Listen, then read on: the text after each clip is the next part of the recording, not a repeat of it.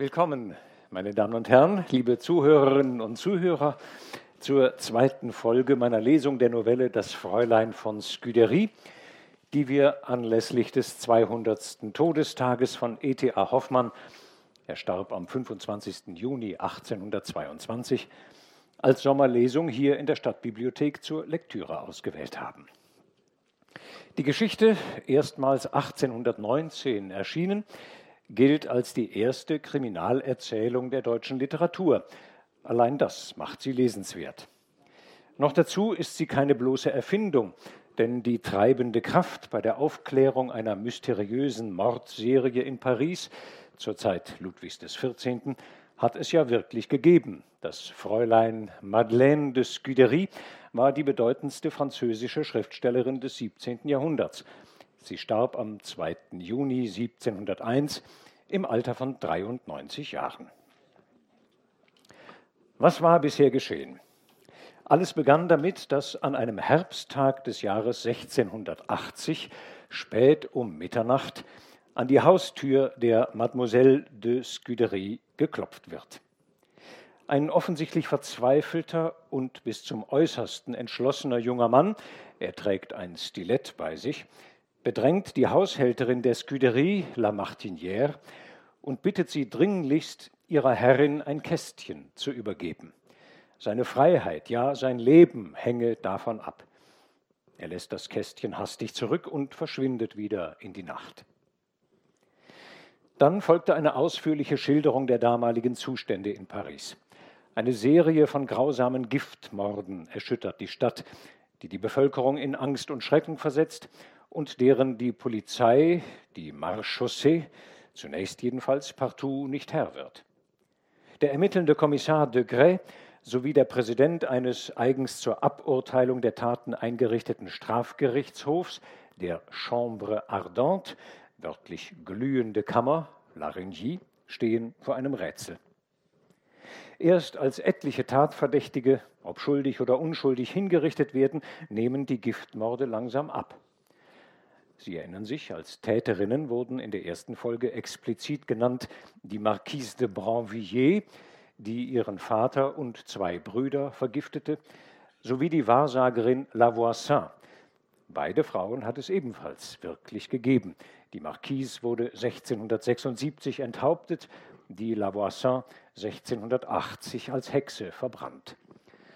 Hoffmann unterfüttert seine Erzählung gern mit historischen Fakten. So ist zum Beispiel auch die Chambre Ardente und deren Präsident Larengie historisch belegt. Er erwähnt auch immer wieder Namen von literarischen Persönlichkeiten, die mit der Handlung gar nicht in unmittelbarem Zusammenhang stehen. In dieser Folge werden uns erneut einige solcher Abschweifungen begegnen. Aber zurück zur Geschichte. Die Giftmorde in Paris nehmen also langsam ab, aber dann zieht neues Unheil herauf. Jetzt werden auf den Straßen der Stadt immer wieder Tote gefunden, ermordet mit einem Dolchstich ins Herz, denen zuvor kostbare Juwelen entwendet wurden.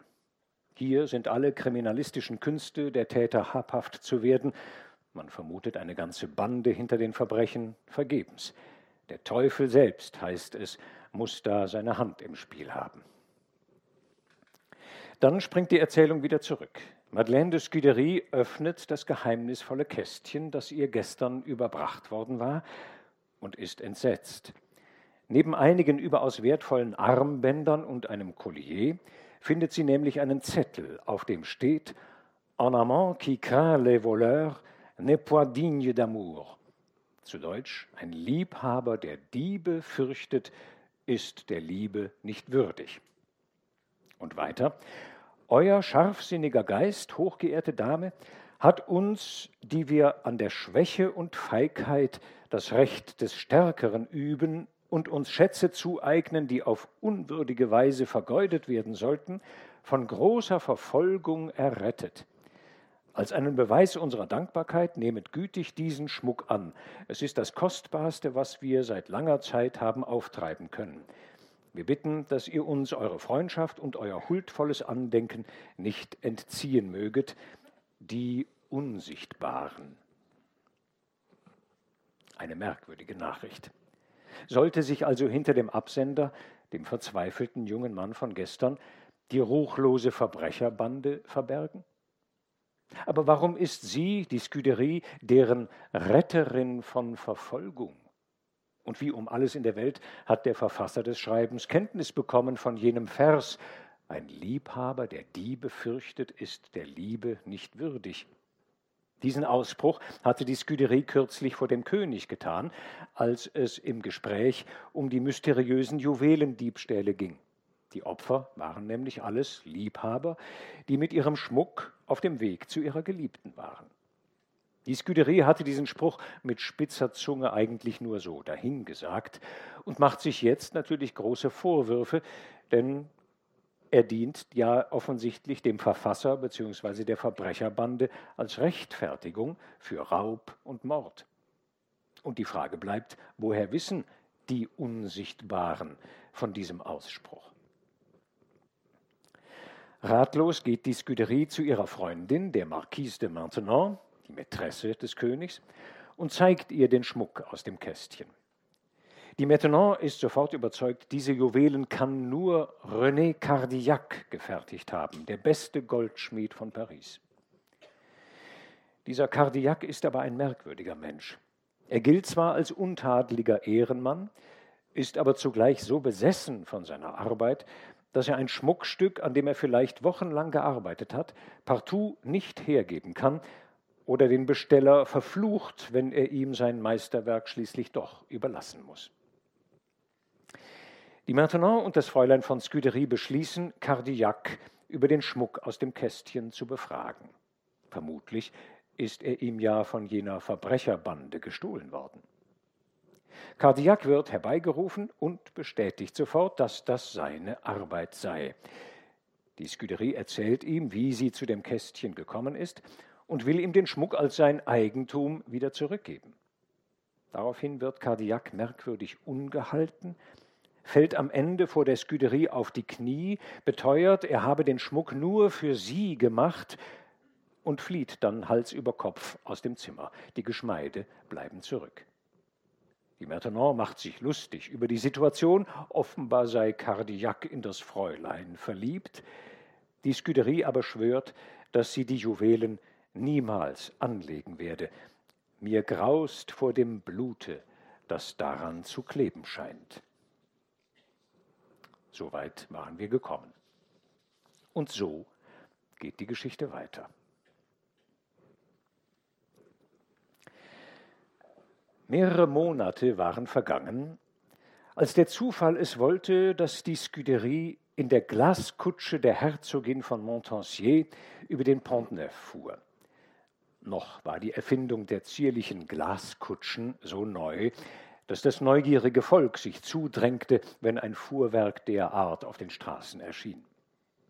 So kam es denn auch, dass der gaffende Pöbel auf dem Pont Neuf die Kutsche der Montansier umringte, beinahe den Schritt der Pferde hemmend. Da vernahm die Scuderie plötzlich ein Geschimpfe und Gefluche und gewahrte, wie ein Mensch mit Faustschlägen und Rippenstößen sich Platz machte durch die dickste Masse. Und wie er näher kam, trafen sie die durchbohrenden Blicke eines todbleichen, gramverstörten Jünglingsantlitzes. Unverwandt schaute der junge Mensch sie an, während er mit Ellbogen und Fäusten rüstig vor sich wegarbeitete, bis er an den Schlag des Wagens kam, den er mit stürmender Hastigkeit aufriss, der Scuderie einen Zettel in den Schoß warf und Stöße, Faustschläge austeilend und empfangend, verschwand, wie er gekommen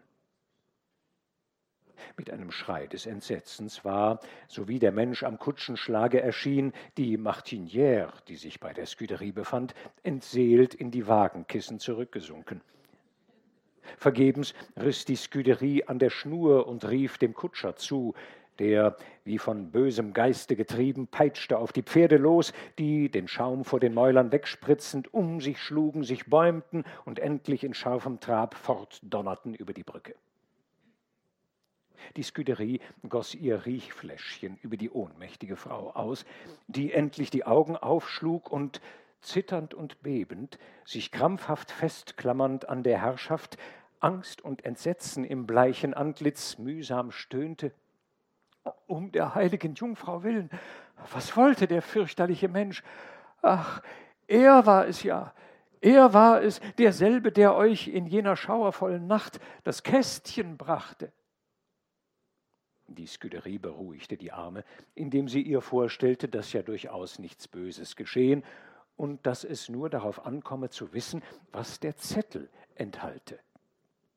Sie schlug das Blättchen auseinander und fand die Worte Ein böses Verhängnis, das ihr abwenden konntet, stößt mich in den Abgrund.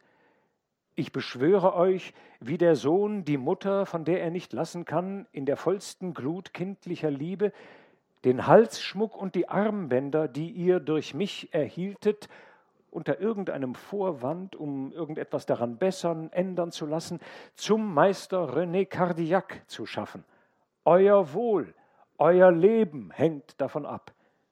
Tut ihr es nicht bis übermorgen, so dringe ich in eure Wohnung und ermorde mich vor euren Augen.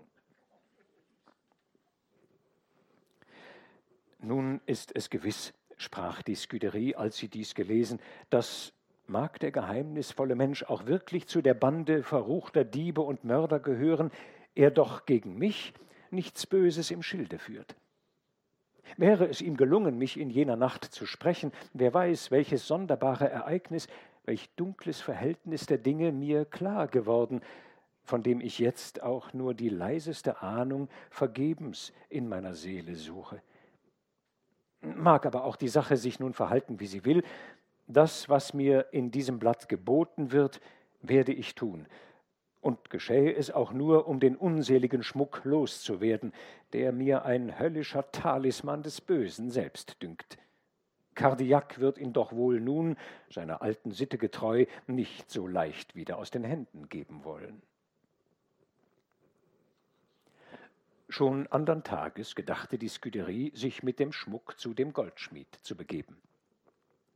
Doch war es, als hätten alle schönen Geister von ganz Paris sich verabredet, gerade an dem Morgen das Fräulein mit Versen, Schauspielen, Anekdoten zu bestürmen. Kaum hatte La Chapelle die Szene eines Trauerspiels geendet und schlau versichert, dass er nun wohl Racine zu schlagen gedenke, als dieser selbst eintrat und ihn mit irgendeines Königs pathetischer Rede zu Boden schlug, bis Boileau seine Leuchtkugeln in den schwarzen tragischen Himmel steigen ließ, um nur nicht ewig von der Kolonnade des Louvre schwatzen zu hören, in die ihn der architektische Doktor Perrault hineingeengt. Hoher Mittag war geworden. Die Scuderie musste zur Herzogin Montpensier, und so blieb der Besuch bei Meister René Cardillac bis zum andern Morgen verschoben. Die Scuderie fühlte sich von einer besonderen Unruhe gepeinigt. Beständig vor Augen stand ihr der Jüngling, und aus dem tiefsten Innern wollte sich eine dunkle Erinnerung aufregen, als habe sie dies Antlitz, diese Züge schon gesehen. Den leisesten Schlummer störten ängstliche Träume. Es war ihr, als habe sie leichtsinnig, ja strafwürdig versäumt, die Hand hilfreich zu erfassen, die der Unglückliche in den Abgrund versinkend nach ihr emporgestreckt, ja als sei es an ihr gewesen, irgendeinem verderblichen Ereignis, einem heillosen Verbrechen zu steuern. So wie es nur hoher Morgen, ließ sie sich ankleiden und fuhr, mit dem Schmuckkästchen versehen, zu dem Goldschmied hin. Nach der Straße Nicaise, dorthin, wo Cardillac wohnte, strömte das Volk, sammelte sich vor der Haustüre, schrie, lärmte, tobte, wollte stürmend hinein, mit Mühe abgehalten von der Marechaussee, die das Haus umstellt. Im wilden, verwirrten Getöse riefen zornige Stimmen Zerreißt, zermalmt den verfluchten Mörder, Endlich erscheint der Kommissar de Grès mit zahlreicher Mannschaft. Die bildet durch den dicksten Haufen eine Gasse. Die Haustüre springt auf, ein Mensch, mit Ketten belastet, wird hinausgebracht und unter den greulichsten Verwünschungen des wütenden Pöbels fortgeschleppt. In dem Augenblick, als die Sküderie halb entseelt vor Schreck und furchtbarer Ahnung dies gewahrt, dringt ein gellendes Jammergeschrei ihr in die Ohren. Vor, weiter vor, ruft sie ganz außer sich dem Kutscher zu, der mit einer geschickten, raschen Wendung den dicken Haufen auseinanderstäubt und dicht vor Cardiacs Haustüre hält. Da sieht die Scuderie de Grès und zu seinen Füßen ein junges Mädchen, schön wie der Tag, mit aufgelösten Haaren, halb entkleidet, wilde Angst, trostlose Verzweiflung im Antlitz. Die hält seine Knie umschlungen und ruft mit dem Ton des entsetzlichsten, schneidendsten Todesschmerzes Er ist ja unschuldig, er ist unschuldig. Vergebens sind de Grès, vergebens seiner Leute Bemühungen, sie loszureißen, sie vom Boden aufzurichten. Ein starker, ungeschlachter Kerl ergreift endlich mit plumpen Fäusten die Arme, zieht sie mit Gewalt weg von de Grès, strauchelt ungeschickt, lässt das Mädchen fahren, die hinabschlägt die steinernen Stufen und lautlos, tot auf der Straße liegen bleibt. Länger kann die Scuderie sich nicht halten. In Christus Namen, was ist geschehen? Was geht hier vor? ruft sie, öffnet den Schlag, steigt aus. Ehrerbietig weicht das Volk der würdigen Dame, die, als sie sieht, wie ein paar mitleidige Weiber das Mädchen aufgehoben auf die Stufen gesetzt haben, ihr die Stirne mit starkem Wasser reiben, sich dem Degré nähert und mit Heftigkeit ihre Frage wiederholt. Es ist das Entsetzliche geschehen, spricht Degré. René Cardillac wurde heute Morgen durch einen Dolchstich ermordet gefunden. Sein Geselle Olivier Brusson ist der Mörder. Eben wurde er fortgeführt ins Gefängnis. Äh, und das Mädchen, ruft die Scuderie, ist, fällt de Grey ein, ist Madeleine, Cardiacs Tochter. Der verruchte Mensch war ihr Geliebter. Nun weint und heult sie und schreit einmal übers andere, dass Olivier unschuldig sei, ganz unschuldig. Am Ende weiß sie von der Tat und ich muss sie auch nach der Conciergerie bringen lassen. De Grey warf, als er dies sprach, einen tückischen, schadenfrohen Blick auf das Mädchen, vor dem die Scuderie erbebte. Eben begann das Mädchen leise zu atmen, doch keines Lauts, keiner Bewegung mächtig, mit geschlossenen Augen lag sie da, und man wusste nicht, was zu tun, sie ins Haus bringen oder ihr noch länger beistehen bis zum Erwachen. Tief bewegt, Tränen in den Augen, blickte die Scuderie den unschuldsvollen Engel an. Ihr graute vor de Grey und seinen Gesellen. Da polterte es dumpf die Treppe herab. Man brachte Cardiacs Leichnam. Schnell entschlossen rief die Scuderie laut: Ich nehme das Mädchen mit mir. Ihr möget für das Übrige sorgen, de Grey.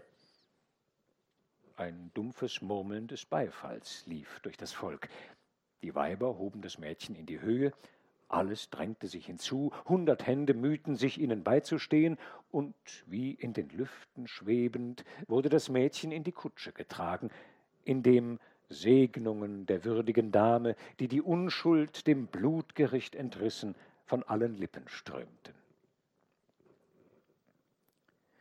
Serrans, des berühmtesten Arztes in Paris Bemühungen, gelang es endlich, Madeleine, die stundenlang in starrer Bewusstlosigkeit gelegen, wieder zu sich selbst zu bringen. Die Scuderie vollendete, was der Arzt begonnen, indem sie manchen milden Hoffnungsstrahl leuchten ließ in des Mädchens Seele, bis ein heftiger Tränenstrom, der ihr aus den Augen stürzte, ihr Luft machte. Sie vermochte, indem nur dann und wann die Übermacht des durchbohrendsten Schmerzes die Worte in tiefem Schluchzen erstickte, zu erzählen, wie sich alles begeben. Um Mitternacht war sie durch leises Klopfen an ihrer Stubentüre geweckt worden und hatte Oliviers Stimme vernommen, der sie beschworen, doch nur gleich aufzustehen, weil der Vater im Sterben liege. Entsetzt sei sie aufgesprungen und habe die Tür geöffnet. Olivier, bleich und entstellt, von Schweiß triefend, sei, das Licht in der Hand, mit wankenden Schritten nach der Werkstatt gegangen, sie ihm gefolgt. Da habe der Vater gelegen, mit starren Augen und geröchelt im Todeskampfe. Jammernd habe sie sich auf ihn gestürzt und nun erst sein blutiges Hemd bemerkt. Olivier habe sie sanft weggezogen und sich dann bemüht, eine Wunde auf der linken Brust des Vaters mit Wundbalsam zu waschen und zu verbinden. Währenddessen sei des Vaters Besinnung zurückgekehrt, er habe zu röcheln aufgehört, und sie, dann aber Olivier, mit seelenvollem Blick angeschaut, ihre Hand ergriffen, sie in Oliviers Hand gelegt und beide heftig gedrückt. Beide, Olivier und sie, wären bei dem Lager des Vaters auf die Knie gefallen, er habe sich mit einem schneidenden Laut in die Höhe gerichtet, sei aber gleich wieder zurückgesunken und mit einem tiefen Seufzer verschieden. Nun hätten sie beide laut gejammert und geklagt. Olivier habe erzählt, wie der Meister auf einem Gange, den er mit ihm auf sein Geheiß in der Nacht habe machen müssen, in seiner Gegenwart ermordet worden und wie er mit der größten Anstrengung den schweren Mann, den er nicht auf den Tod verwundet gehalten, nach Hause getragen. So wie der Morgen angebrochen, wären die Hausleute, denen das Gepolter, das laute Weinen und Jammern in der Nacht aufgefallen, heraufgekommen und hätten sie noch ganz trostlos bei der Leiche des Vaters kniend gefunden. Nun sei Lärm entstanden, die Marchaussee eingedrungen und Olivier als Mörder seines Meisters ins Gefängnis geschleppt worden. Madelon fügte nun die rührendste Schilderung von der Tugend, der Frömmigkeit, der Treue ihres geliebten Olivier hinzu, wie er den Meister, als sei er sein eigener Vater, hoch in Ehren gehalten, wie dieser seine Liebe in vollem Maß erwidert, wie er ihn trotz seiner Armut zum Eidam erkoren, weil seine Geschicklichkeit, seiner Treue, seinem edlen Gemüt gleichgekommen. Das alles erzählte Madelon aus dem innersten Herzen heraus und schloss damit, dass wenn Olivier in ihrem Beisein dem Vater den Dolch in die Brust gestoßen hätte, sie dies eher für ein Blendwerk des Satans halten, als daran glauben würde, dass Olivier eines solchen entsetzlichen, grauenvollen Verbrechens fähig sein könnte. Die Scuderie, von Madelons namenlosen Leiden auf das tiefste gerührt und ganz geneigt, den armen Olivier für unschuldig zu halten, zog Erkundigungen ein, und fand alles bestätigt, was Madelon über das häusliche Verhältnis des Meisters mit seinem Gesellen erzählt hatte. Die Hausleute, die Nachbarn rühmten einstimmig den Olivier als das Muster eines sittigen, frommen, treuen, fleißigen Betragens.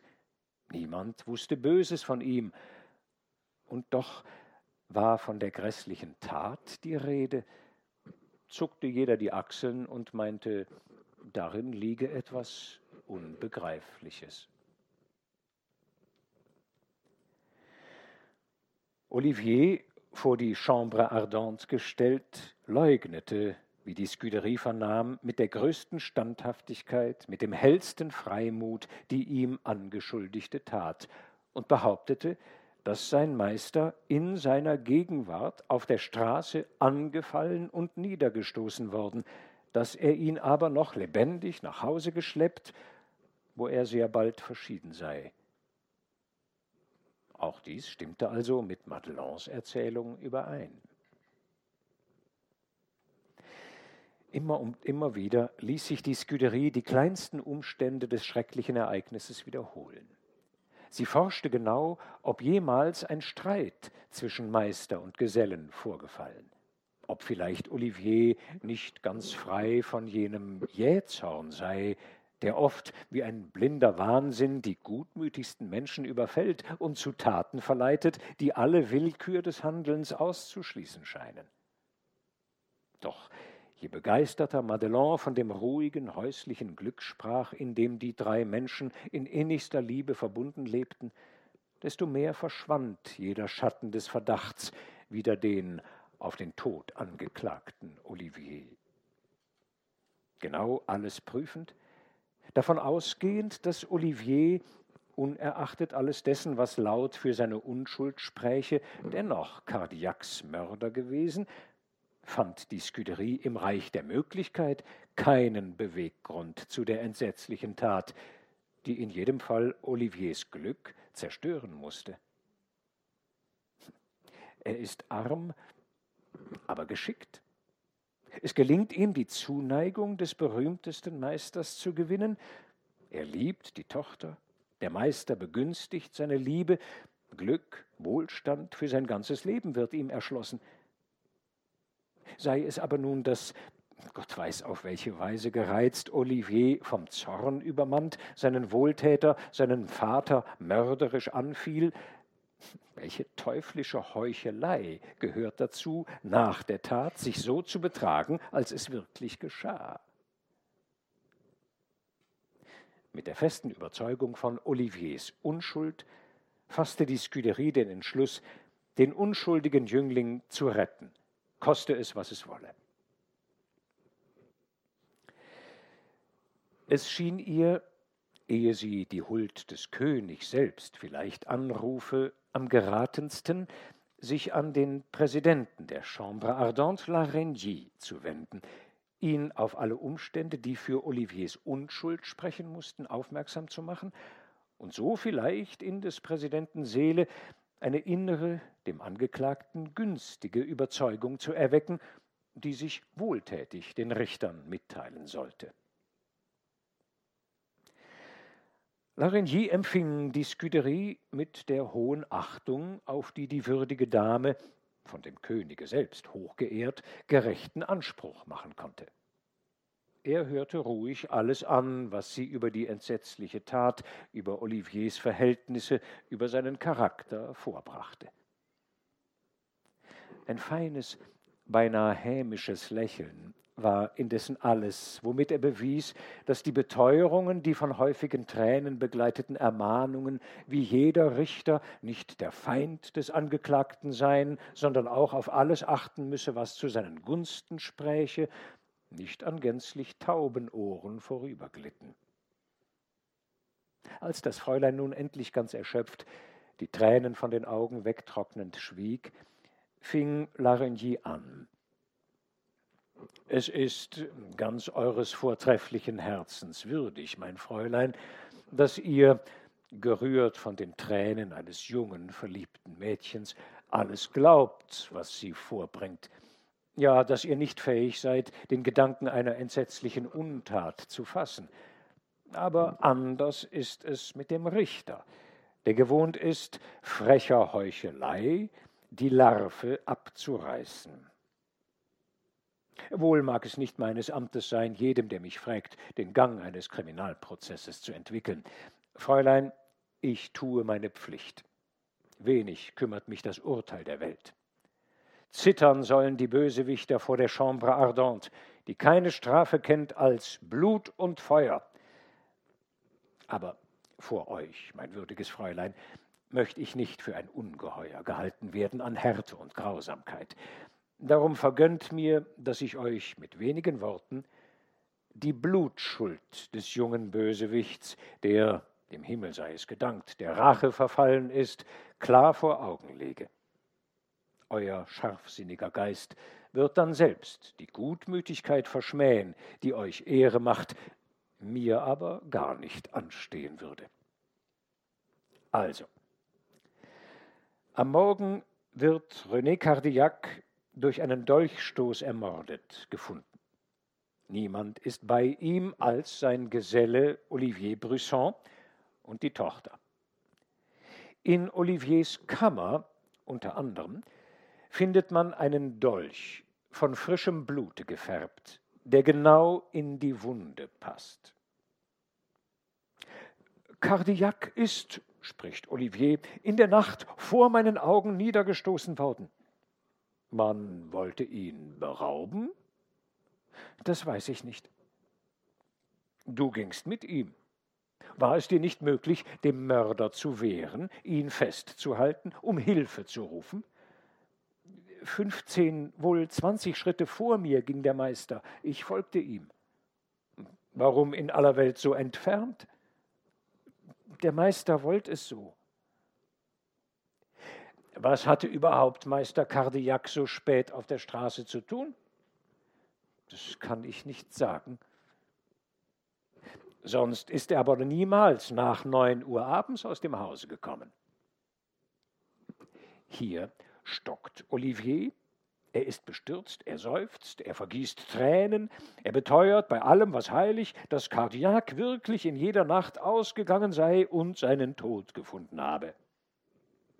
Nun aber, merkt wohl auf, mein Fräulein. Erwiesen ist es bis zur vollkommensten Gewissheit, dass Kardiak in jener Nacht das Haus nicht verließ. Mithin ist Oliviers Behauptung, er sei mit ihm wirklich ausgegangen, eine freche Lüge. Die Haustüre ist mit einem schweren Schloss versehen, welches bei dem Auf- und Zuschließen ein durchdringendes Geräusch macht. Dann aber bewegt sich der Türflügel widrig knarrend und heulend in den Angeln, so dass, wie es angestellte Versuche bewährt haben, selbst im obersten Stock des Hauses das Getöse widerhallt. Nun wohnt in dem untersten Stock, also dicht neben der Haustüre, der alte Meister Claude Patru mit seiner Aufwärterin, einer Person von beinahe 80 Jahren, aber noch munter und rührig. Diese beiden Personen hörten, wie Cardillac nach seiner gewöhnlichen Weise an jenem Abend Punkt neun Uhr die Treppe hinabkam, die Türe mit vielem Geräusch verschloss und verrammelte, dann wieder hinaufstieg, den Abendsegen laut las und dann, wie man es an dem Zuschlagen der Türe vernehmen konnte, in sein Schlafzimmer ging. Meister Claude leidet an Schlaflosigkeit, wie es alten Leuten wohl zu gehen pflegt. Auch in jener Nacht konnte er kein Auge zutun. Die Aufwärterin schlug daher, es mochte halb zehn Uhr gewesen sein, in der Küche, in die sie über den Hausflur gehend gelangt, Licht an und setzt sich zum Meister Claude an den Tisch mit einer alten Chronik, in der sie las. Während der Alte, seinen Gedanken nachhängend, bald sich in den Lehnstuhl setzte, bald wieder aufstand und, um Müdigkeit und Schlaf zu gewinnen, im Zimmer leise und langsam auf und abschritt. Es blieb alles still und ruhig bis nach Mitternacht. Da hörte sie über sich scharfe Tritte, einen harten Fall, als stürze eine schwere Last zu Boden, und gleich darauf ein dumpfes Stöhnen. In beide kam eine seltsame Angst und Beklommenheit. Die Schauer der entsetzlichen Tat, die eben begangen, gingen bei ihnen vorüber. Mit dem hellen Morgen trat dann ans Licht, was in der Finsternis begonnen. Aber fiel die Scuderie ein. Um aller Heiligen willen, könnt ihr bei allen Umständen, die ich erst weitläufig erzählte, euch denn irgendeinen Anlass zu dieser Tat der Hölle denken? Hm, erwiderte Larigny, Cardillac war nicht arm, im Besitz vortrefflicher Steine. Bekam, fuhr die Scuderie fort, bekam denn nicht alles ohnehin die Tochter? Ihr vergesst, dass Olivier Cardillacs Schwiegersohn werden sollte. Hm, er musste vielleicht teilen oder gar für andere morden, sprach Larigny.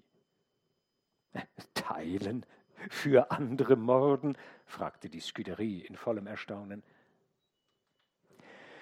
Wisst, fuhr der Präsident fort, wisst, mein Fräulein, dass Olivier schon längst geblutet hätte auf dem Gräveplatz stünde seine Tat nicht in Beziehung mit dem dicht verschleierten Geheimnis, das bisher so bedrohlich über ganz Paris waltete.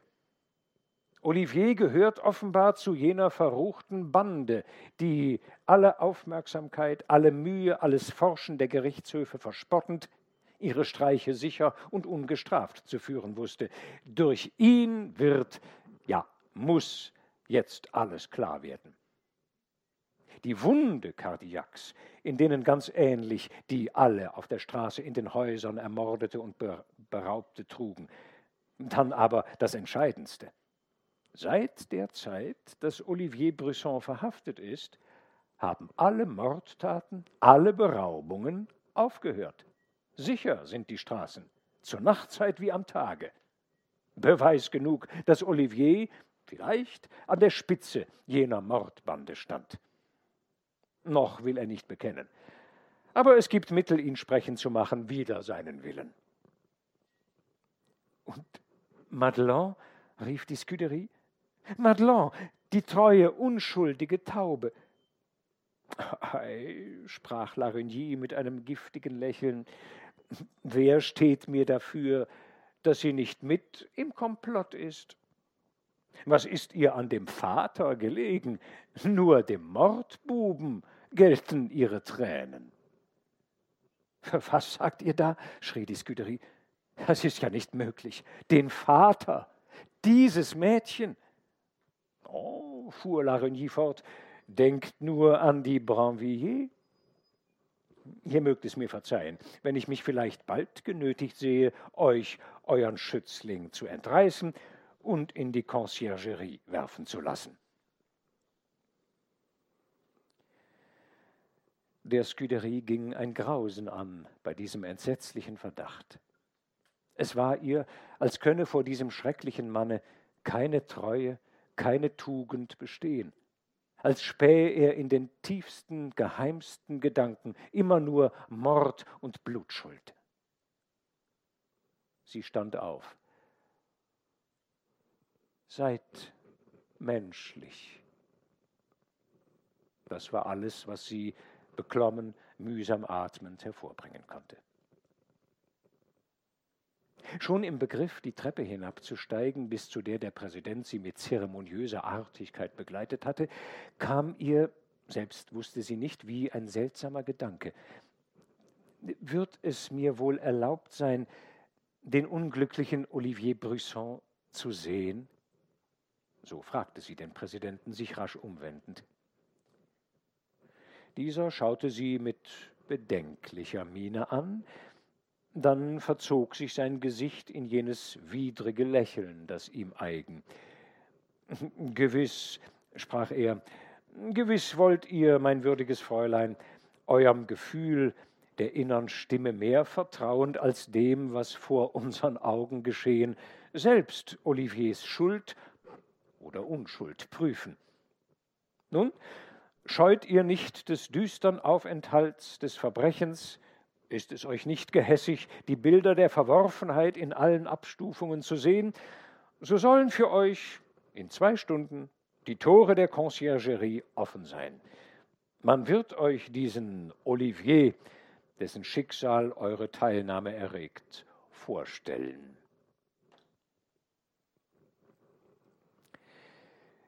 In der Tat konnte sich die Scuderie von der Schuld des jungen Menschen nicht überzeugen. Alles sprach wider ihn, ja. Kein Richter in der Welt hätte anders gehandelt wie Larigny bei solch entscheidenden Tatsachen. Aber das Bild häuslichen Glücks, wie es Madelon mit den lebendigsten Zügen der Scuderie vor Augen gestellt, überstrahlte jeden bösen Verdacht. Und so mochte sie lieber ein unerklärliches Geheimnis annehmen, als daran glauben, wogegen ihr ganzes Inneres sich empörte. Sie gedachte, sich von Olivier noch einmal alles, wie es sich in jener verhängnisvollen Nacht begeben, erzählen zu lassen und, so viel möglich, in ein Geheimnis zu dringen, das vielleicht den Richtern verschlossen geblieben, weil es wertlos schien, sich weiter darum zu bekümmern. In der Conciergerie angekommen, führte man die Scuderie in ein großes, helles Gemach. Nicht lange darauf vernahm sie Kettengerassel Olivier Brisson wurde gebracht. Doch sowie er in die Türe trat, sank auch die Scuderie ohnmächtig nieder.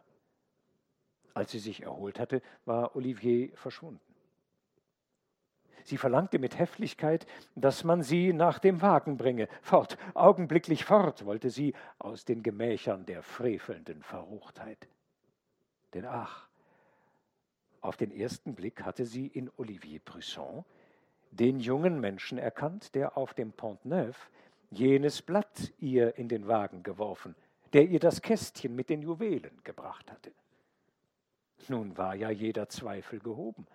Laregnys schreckliche Vermutung ganz bestätigt. Olivier Brisson gehört zu der fürchterlichen Mordbande. Gewiss ermordete er auch den Meister. Und Madeleine, so bitter, noch nie vom innern Gefühl getäuscht, auf den Tod angepackt von der höllischen Macht auf Erden, an deren Dasein sie nicht geglaubt, verzweifelte die Scuderie an aller Wahrheit. Sie gab Raum dem entsetzlichen Verdacht, dass Madeleine mitverschworen sein und teilhaben könne an der grässlichen Blutschuld. Wie es denn geschieht, dass der menschliche Geist ist ihm ein Bild aufgegangen, emsig Farben sucht und findet es greller und greller auszumalen, so fand auch die Scuderie jeden Umstand der Tat, Madeleines Betragen in den kleinsten Zügen erwägend, gar vieles jenen Verdacht zu nähren. So wurde manches, was ihr bisher als Beweis der Unschuld und Reinheit gegolten, sicheres Merkmal freveliger Bosheit, studierter Heuchelei. Jener herzzerreißende Jammer, die blutigen Tränen konnten wohl erpresst sein von der Todesangst, nicht den Geliebten bluten zu sehen, nein, selbst zu fallen unter der Hand des Henkers. Gleich sich die Schlange, die sie am Busen nähre, vom Halse zu schaffen, mit diesem Entschluss stieg die Scuderie aus dem Wagen. In ihr Gemach eingetreten, warf Madelon sich ihr zu Füßen die Himmelsaugen, ein Engel Gottes hat sie nicht treuer, zu ihr emporgerichtet, die Hände vor der wallenden Brust zusammengefaltet, jammerte und flehte sie laut um Hilfe und Trost. Die Scuderie sich mühsam zusammenfassend, indem sie dem Ton ihrer Stimme so viel Ernst und Ruhe zu geben suchte als möglich. Geh, geh, tröste dich nur über den Mörder, den die gerechte Strafe seiner Schandtaten erwartet, sprach sie. Die heilige Jungfrau möge verhüten, dass nicht auf dir selbst eine Blutschuld schwer laste. Ach, ach, dann ist alles verloren. Mit diesem gellenden Ausruf stürzte Madeleine ohnmächtig zu Boden. Die Scuderie überließ die Sorge um das Mädchen der Martinière, und entfernte sich in ein anderes Gemach. Ganz zerrissen im Innern, entzweit mit allem Irdischen, wünschte die Scuderie nicht mehr in einer Welt voll höllischen Truges zu leben. Sie klagte das Verhängnis an, das in bitterm Hohn ihr so viele Jahre vergönnt hatte, ihren Glauben an Tugend und Treue zu stärken und nun in ihrem Alter das schöne Bild vernichte, welches ihr im Leben geleuchtet. Sie vernahm, wie die Martinière Madeleine fortbrachte, die leise seufzte und jammerte. Ach, auch Sie, auch Sie haben die Grausamen betört. Oh, ich Elende!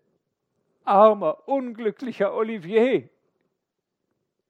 Die Töne drangen der Scuderie ins Herz.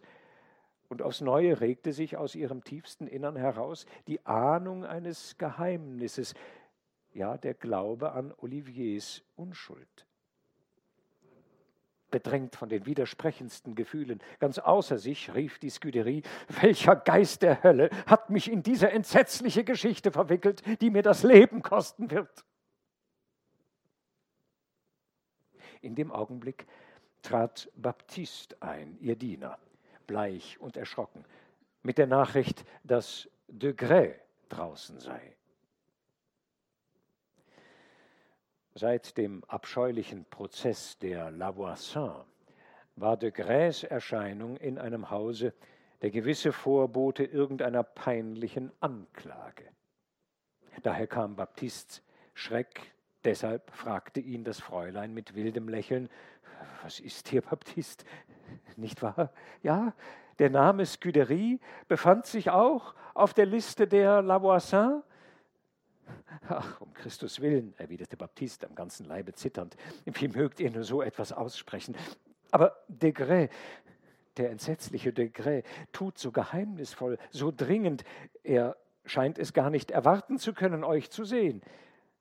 Nun ja, sprach die Scuderie, dann führt ihn nur gleich herein, den Menschen, der euch so fürchterlich ist und der mir wenigstens keine Besorgnis erregen kann. Der Präsident, sprach de Grey, als er ins Gemach getreten, der Präsident Larigny schickt mich zu euch, mein Fräulein, mit der Bitte, auf deren Erfüllung er gar nicht hoffen würde, kennte er nicht eure Tugend, euren Mut. Läge nicht das letzte Mittel, eine böse Blutschuld an den Tag zu bringen, in euren Händen?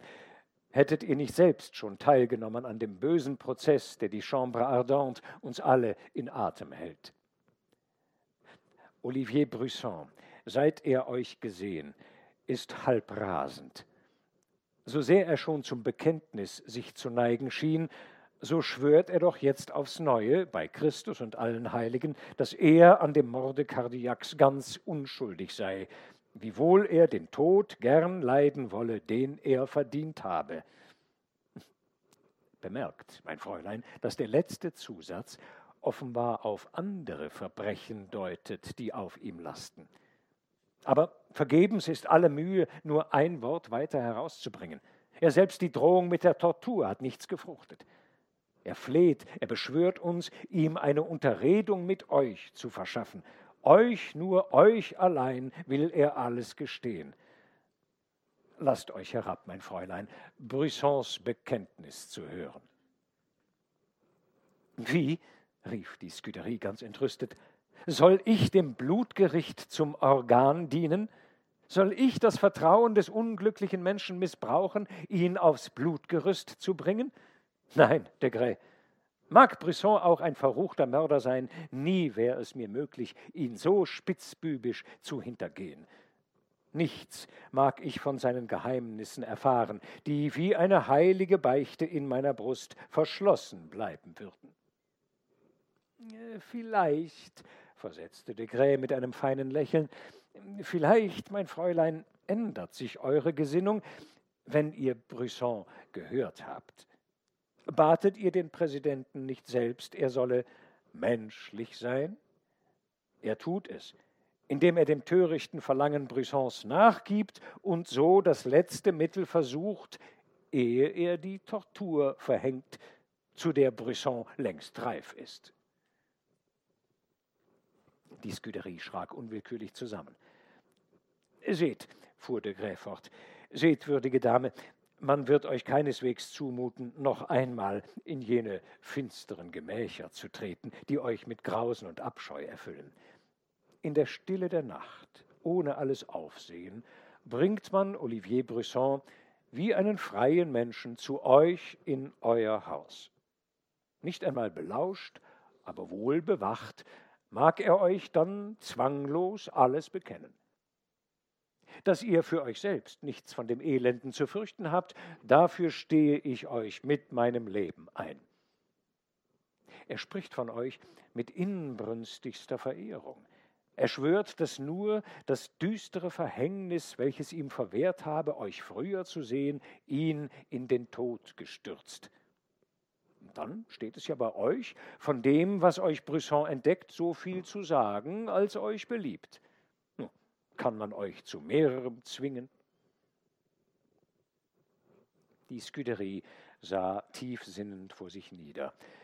Es war ihr, als müsse sie der höheren Macht gehorchen, die den Aufschluss irgendeines entsetzlichen Geheimnisses von ihr verlange, als könne sie sich nicht mehr den wunderbaren Verschlingungen entziehen, in die sie willenlos geraten. Plötzlich entschlossen sprach sie mit Würde, Gott wird mir die Fassung und Standhaftigkeit geben. Führt den Brisson her. Ja, ich will ihn sprechen.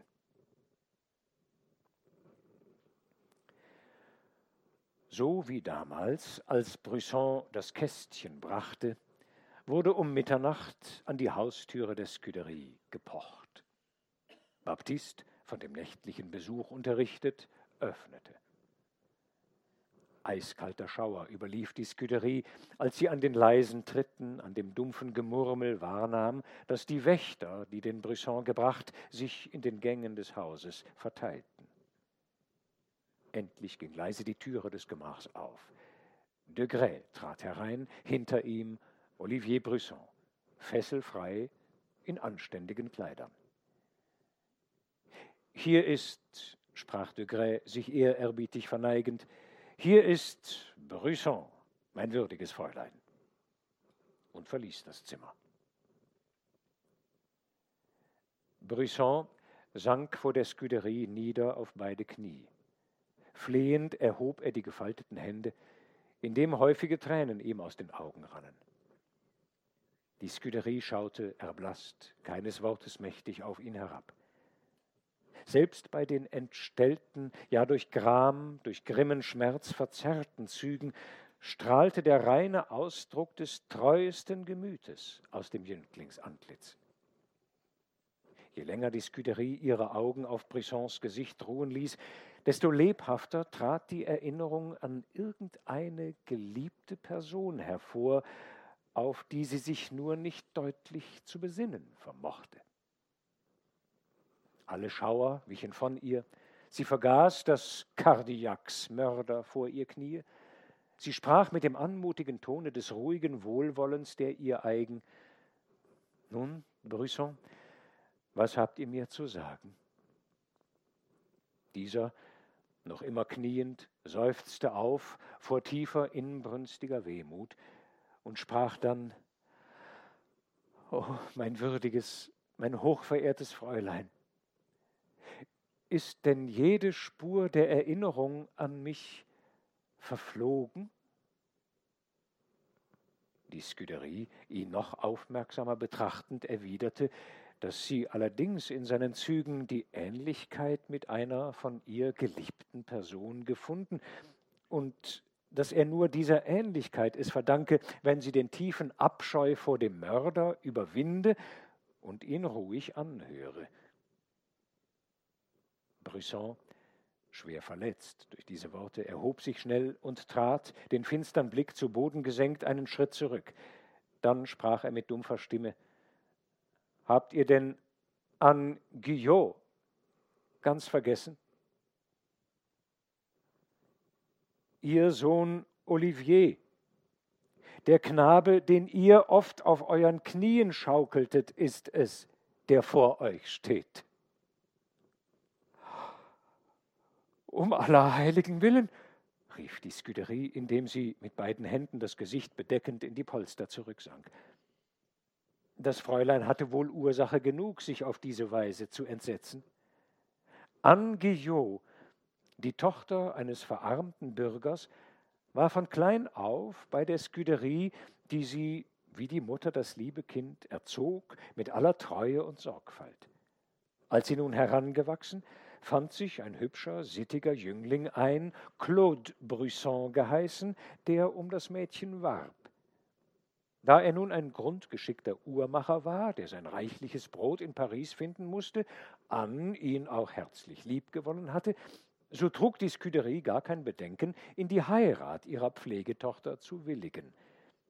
Die jungen Leute richteten sich ein, lebten in stiller, glücklicher Häuslichkeit, und was den Liebesbund noch fester knüpfte, war die Geburt eines wunderschönen Knaben, der holden Mutter treues Ebenbild.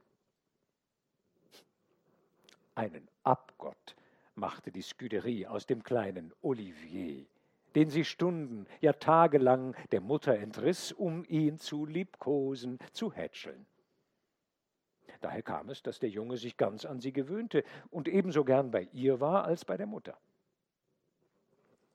drei Jahre waren vorüber, als der Brotneid der Kunstgenossen Brüssons es dahin brachte, dass seine Arbeit mit jedem Tage abnahm, so dass er zuletzt kaum sich kümmerlich ernähren konnte. Dazu kam die Sehnsucht nach seinem schönen heimatlichen Genf, und so geschah es, dass die kleine Familie dorthin zog, des Widerstrebens der Scuderie, die alle nur mögliche Unterstützung versprach, unerachtet. Noch ein paar Mal schrieb an an ihre Pflegemutter, dann schwieg sie. Und diese musste glauben, dass das glückliche Leben in Brüssons Heimat das Andenken an die früher verlebten Tage nicht mehr aufkommen lasse. Es waren jetzt gerade 23 Jahre her, als Brisson mit seinem Weibe und Kinde Paris verlassen und nach Genf gezogen. Ach, ach, entsetzlich, rief die Scuderie, als sie sich einigermaßen wieder erholt hatte. Olivier, bist du der Sohn meiner Anne? Und jetzt? Wohl, versetzte Olivier ruhig und gefasst, wohl, mein würdiges Fräulein, hättet ihr nimmermehr ahnen können, dass der Knabe, den ihr wie die zärtlichste Mutter hätscheltet, dem ihr auf eurem Schoß ihn schaukelnd, Näscherei auf Näscherei in den Mund stecktet, dem ihr die süßesten Namen gabt, zum Jüngling gereift, der einst vor euch stehen würde, grässlicher Blutschuld angeklagt. Ich bin nicht vorwurfsfrei. Die Chambre Ardente kann mich mit Recht eines Verbrechens zeihen, aber so wahr ich selig zu sterben hoffe, sei es auch durch des Henkers Hand, rein bin ich von jeder Blutschuld. Nicht durch mich, nicht durch mein Verschulden fiel der unglückliche Kardiak. Olivier geriet bei diesen Worten in ein Zittern und Schwanken. Stillschweigend wies die Scuderie auf einen kleinen Sessel, der Olivier zur Seite stand. Er ließ sich langsam nieder. Ich hatte Zeit genug, fing er an, mich auf die Unterredung mit euch, die ich als die letzte Gunst des versöhnten Himmels betrachte, vorzubereiten und so viel Ruhe und Fassung zu gewinnen als nötig, euch die Geschichte meines entsetzlichen, unerhörten Missgeschicks zu erzählen. Er zeigt mir die Barmherzigkeit, mich ruhig anzuhören. So sehr euch auch die Entdeckung eines Geheimnisses, das ihr gewiss nicht geahnet, überraschen, ja mit Grausen erfüllen mag. Ach, hätte mein armer Vater Paris doch niemals verlassen. Soweit meine Erinnerung an Genf reicht, finde ich mich wieder von den trostlosen Eltern mit Tränen benetzt von ihren Klagen, die ich nicht verstand, selbst zu Tränen gebracht. Später kam mir das deutliche Gefühl, das volle Bewusstsein des drückendsten Mangels, des tiefsten Elends, in dem meine Eltern lebten. Mein Vater fand sich in allen seinen Hoffnungen getäuscht. Von tiefem Gram niedergebeugt, erdrückt, starb er in dem Augenblick, als es ihm gelungen war, mich bei einem Goldschmied als Lehrjunge unterzubringen. Meine Mutter sprach viel von euch.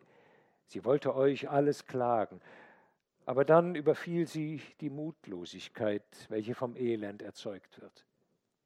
Das und auch wohl falsche Scham, die oft an dem todwunden Gemüte nagt, hielt sie von ihrem Entschluss zurück. Und wenige Monate nach dem Tode meines Vaters folgte ihm meine Mutter ins Grab.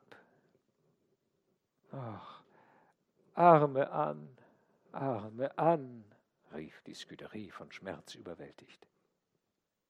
Dank und Preis der ewigen Macht des Himmels, dass sie hinüber ist und nicht fallen sieht den geliebten Sohn unter der Hand des Henkers mit Schande gebrandmarkt. So schrie Olivier laut auf, indem er einen wilden, entsetzlichen Blick in die Höhe warf. Es wurde draußen unruhig, man ging hin und her. Oho, sprach Olivier mit einem bitteren Lächeln, Degré weckt seine Spießgesellen, als ob ich hier entfliehen könnte. Doch weiter. Ich wurde von meinem Meister hart gehalten unerachtet ich bald am besten arbeitete, ja wohl endlich den Meister weit übertraf. Es begab sich, dass einst ein Fremder in unsere Werkstatt kam, um einiges Geschmeide zu kaufen. Als der nun einen schönen Halsschmuck sah, den ich gearbeitet, klopfte er mir mit freundlicher Miene auf die Schultern, indem er, den Schmuck beäugelnd, sprach Ei, ei, mein junger Freund, das ist ja eine ganz vortreffliche Arbeit. Ich wüsste in der Tat nicht, wer euch noch anders übertreffen sollte als René Cardillac, der freilich der erste Goldschmied ist, den es auf der Welt gibt. Zu dem solltet ihr hingehen. Mit Freuden nimmt er euch in seine Werkstatt, denn nur ihr könnt ihm beistehen in seiner kunstvollen Arbeit, und nur von ihm allein könnt ihr dagegen noch etwas lernen. Diese Worte des Fremden waren tief in meine Seele gefallen. Ich hatte keine Ruhe mehr in Genf, mich zog es fort mit Gewalt. Endlich gelang es mir, mich von meinem Meister loszumachen, und ich kam nach Paris. René Cardillac empfing mich kalt und barsch. Ich ließ aber nicht nach. Er musste mir Arbeit geben, so geringfügig sie auch sein mochte. Ich sollte einen kleinen Ring fertigen. Als ich ihm die Arbeit brachte, sah er mich starr an mit seinen funkelnden Augen, als wollte er hineinschauen in mein Innerstes. Dann sprach er Du bist ein tüchtiger, wackerer Geselle. Du kannst zu mir ziehen und mir helfen in der Werkstatt. Ich zahle dir gut. Du wirst mit mir zufrieden sein. Cardillac hielt Wort. Schon mehrere Wochen bei, war ich bei ihm, ohne Madelon gesehen zu haben, die, irre ich nicht, auf dem Lande bei irgendeiner Muhme Cardillacs damals sich aufhielt. Aber endlich kam sie. O du ewige Macht des Himmels, wie geschah mir, als ich dies Engelsbild sah? Hat je ein Mensch so geliebt als ich? Und nun? Ach, Madelon. Olivier konnte vor Wehmut nicht weitersprechen. Er hielt beide Hände vors Gesicht und schluchzte heftig. Endlich, mit Gewalt den wilden Schmerz, der ihn erfasst, niederkämpfend, sprach er weiter. Madelon blickte mich an mit freundlichen Augen. Sie kam öfter und öfter in die Werkstatt. Mit Entzücken gewahrte ich ihre Liebe. So streng der Vater uns bewachte, mancher verstohlene Händedruck galt als Zeichen des geschlossenen Bundes. Cardillac schien nichts zu bemerken. Ich gedachte, hätte ich erst seine Gunst gewonnen und konnte ich die Meisterschaft erlangen, um Madelon zu werben. Eines Morgens, als ich meine Arbeit beginnen wollte, trat Cardillac vor mich hin, Zorn und Verachtung im finstern Blick. Ich bedarf deiner Arbeit nicht mehr, fing er an. Fort aus meinem Haus, noch in dieser Stunde, und lass dich nie mehr vor meinen Augen sehen. Warum ich dich hier nicht mehr dulden kann, brauche ich dir nicht zu sagen.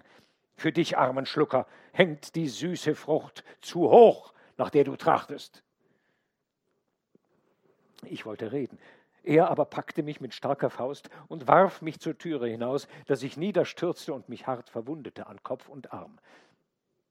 Empört, zerrissen vom grimmen Schmerz, verließ ich das Haus und fand endlich am äußersten Ende der Vorstadt Saint-Martin einen gutmütigen Bekannten, der mich aufnahm in seine Bodenkammer.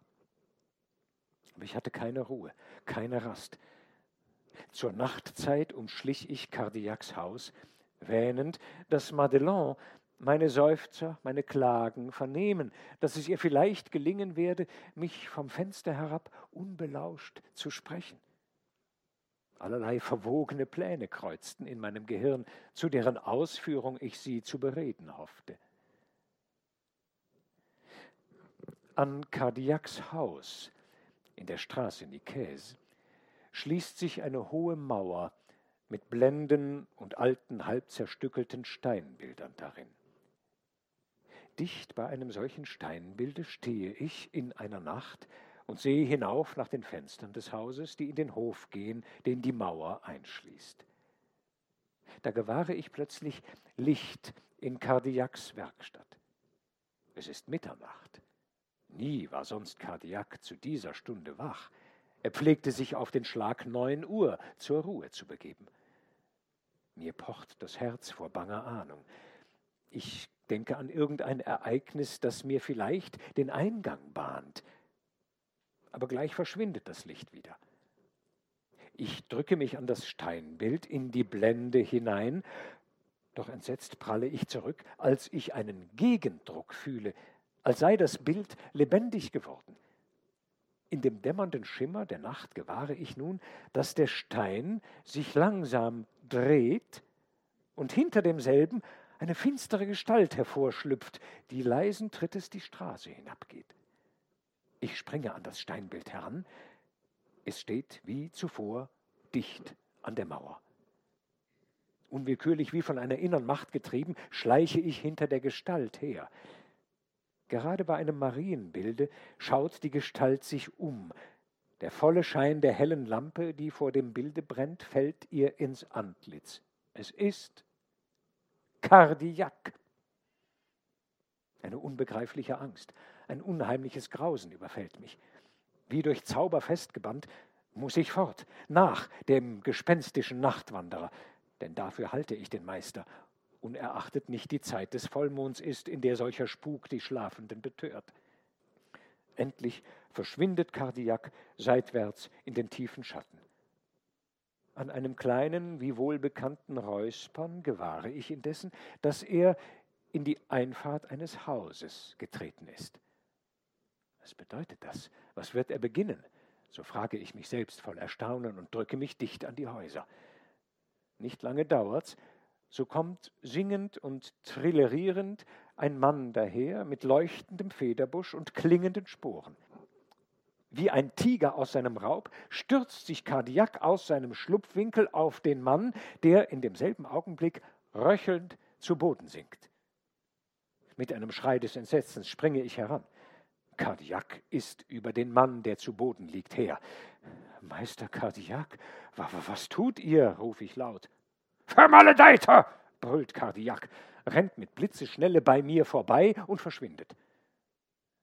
Ganz außer mir, kaum der Schritte mächtig, nähere ich mich dem Niedergeworfenen. Ich kniee bei ihm nieder.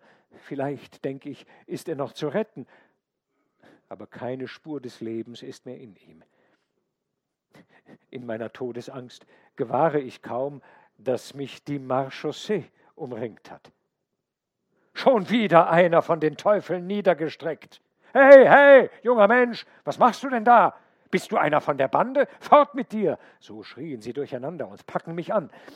Kaum vermag ich zu stammeln, dass ich solche grässliche Untat ja gar nicht hätte begehen können und dass sie mich im Frieden ziehen lassen möchten.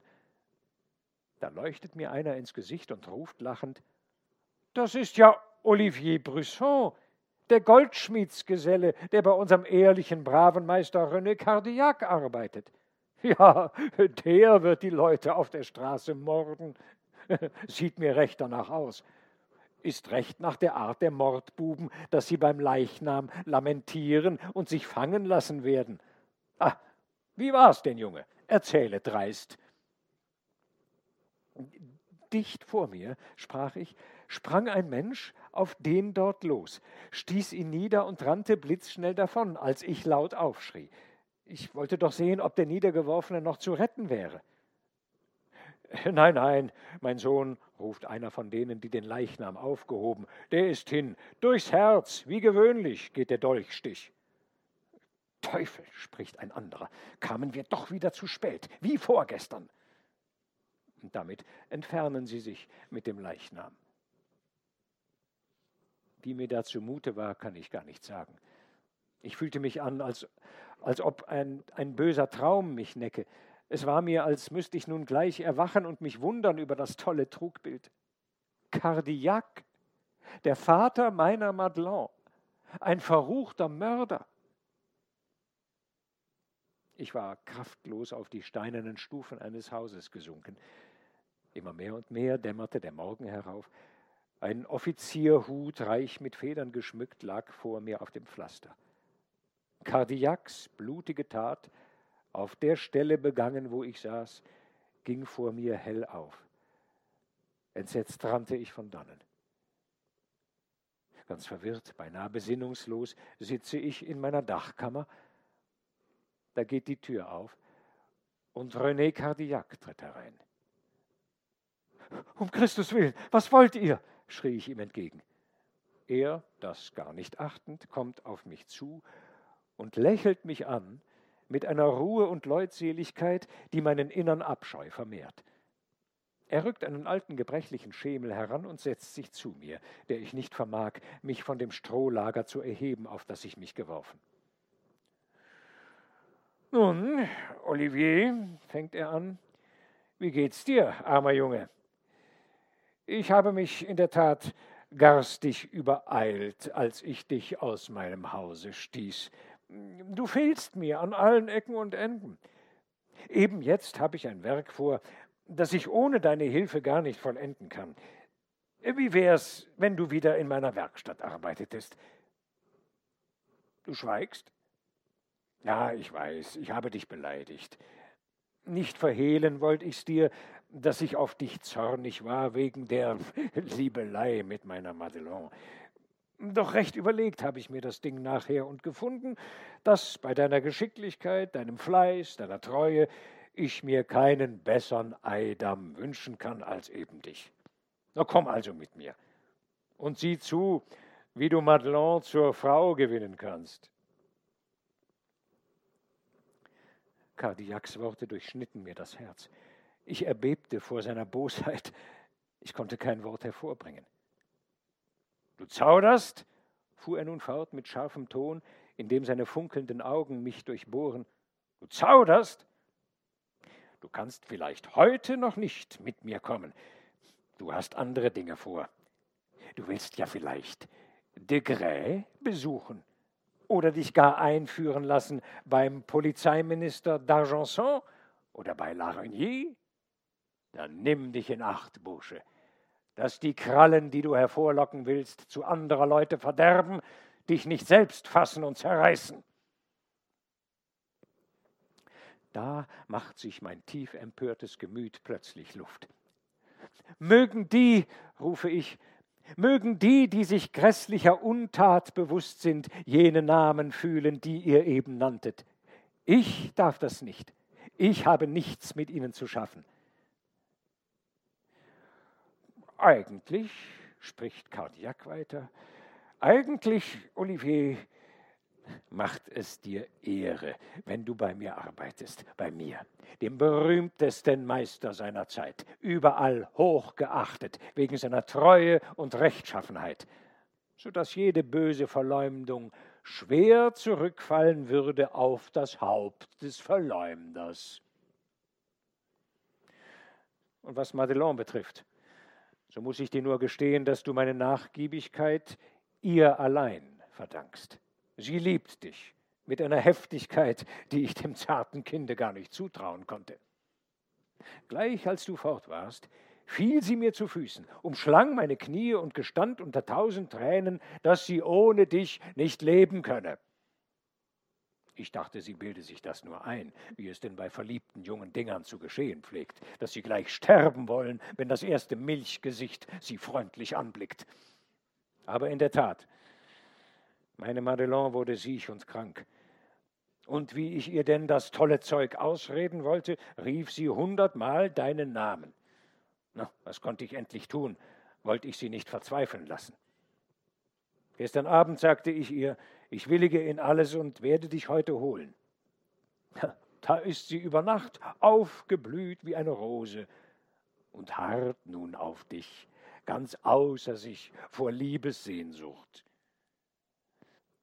Mag es mir die ewige Macht des Himmels verzeihen, aber selbst weiß ich nicht, wie es geschah, dass ich plötzlich in Cardiacs Hause stand, dass Madelon laut aufjauchzend Olivier, mein Olivier, mein Geliebter, mein Gatte, auf mich gestürzt, mich mit beiden Armen umschlang, mich fest an ihre Brust drückte, dass ich im Übermaß des höchsten Entzückens bei der Jungfrau und allen Heiligen schwor, sie nimmer, nimmer zu verlassen.